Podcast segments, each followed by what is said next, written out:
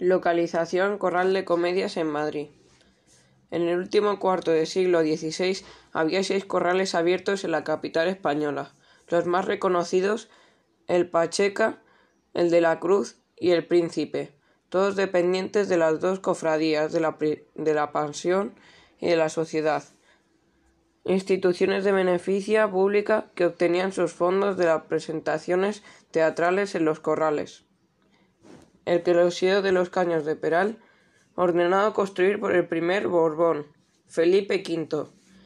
Fue el que fundó el corral y sirvió el albergue a las compañías italianas en los primeros años del siglo XVIII, hasta la construcción en 1713 del primero de los teatros, levantados en la Plaza de Oriente, sustituido en 1737 por otro mayor que se mantuvo en pie hasta 1817. Así a lo largo del siglo de las luces. La transición del corral a teatro de estilo italiano alcanzó finalmente todos los corrales madrileños que había podido subsistir.